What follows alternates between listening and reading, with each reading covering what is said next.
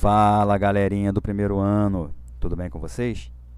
Aqui quem está falando é o professor Márcio Augusto e eu sou professor titular de Geografia da Secretaria de Estado de Educação do Rio de Janeiro. Eu hoje estou aqui para bater um papo rapidinho com vocês sobre a aula de número 1 aí das suas orientações de estudos de Geografia do primeiro ano do ensino médio. E ela fala sobre as formas de representação do espaço geográfico, ou seja, é uma introdução à cartografia. E o que é cartografia? Cartografia é uma ciência, é uma engenharia que torna possível a confecção, a criação de cartas geográficas. Cartas geográficas nada mais são do que as representações, as diversas formas de representar os lugares que existem no planeta Terra. Ou seja, nós estamos falando de mapa. Só que antes de produzir um mapa, o cartógrafo ele precisa tomar algumas decisões sobre o que ele vai representar, como ele vai representar, né? E para isso ele precisa fazer algumas escolhas, né? Como, por exemplo, o tipo de escala que ele vai utilizar, né? A, a forma de projeção que ele vai escolher. Né? E nós temos diversas formas de projeção, né? A mais simples e a mais conhecida é a projeção de Mercator, que é o nome do holandês que criou essa projeção. E, por exemplo, nós temos só de projeção, nós temos as projeções equidistantes, que apresentam distâncias corretas entre determinados pontos. Nós temos projeções conformes, né, que tem a igualdade dos ângulos e das formas dos continentes ali representados. E nós temos as projeções equivalentes, que mostram corretamente a distância e a proporção entre as áreas. E elas podem ser feitas também escolhendo o modelo de, de projeção que será é, apresentado, que será utilizado para aquele tipo de mapa.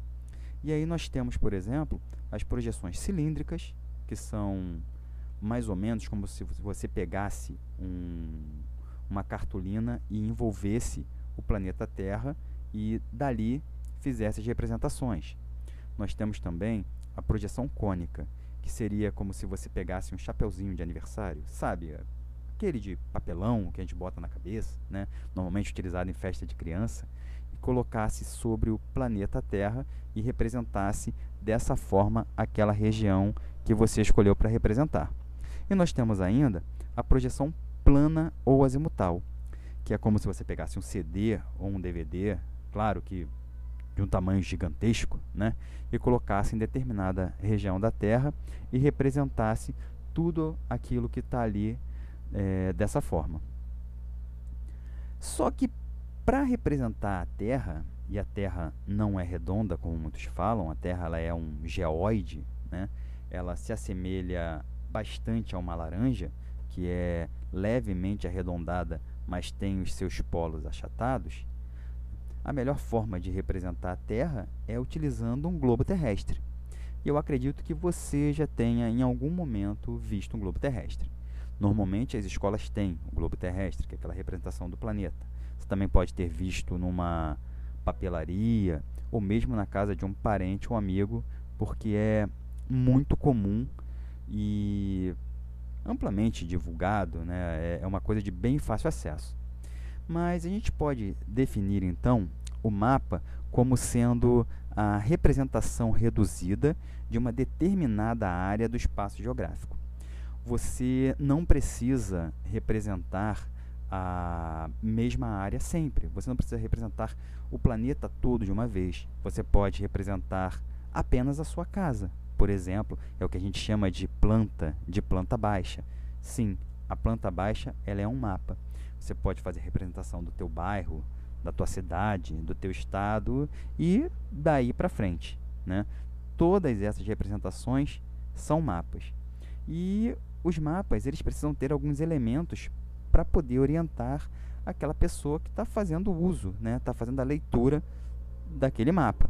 E para isso nós temos diversas coisas que têm que ser representadas ali, como por exemplo a legenda, a orientação, a escala. Só que isso nós iremos tratar numa próxima oportunidade. Por enquanto, a gente vai fechando por aqui.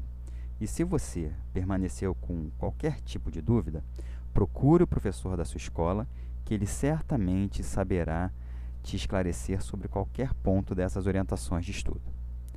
No mais, desejo a todos um excelente dia e bons estudos.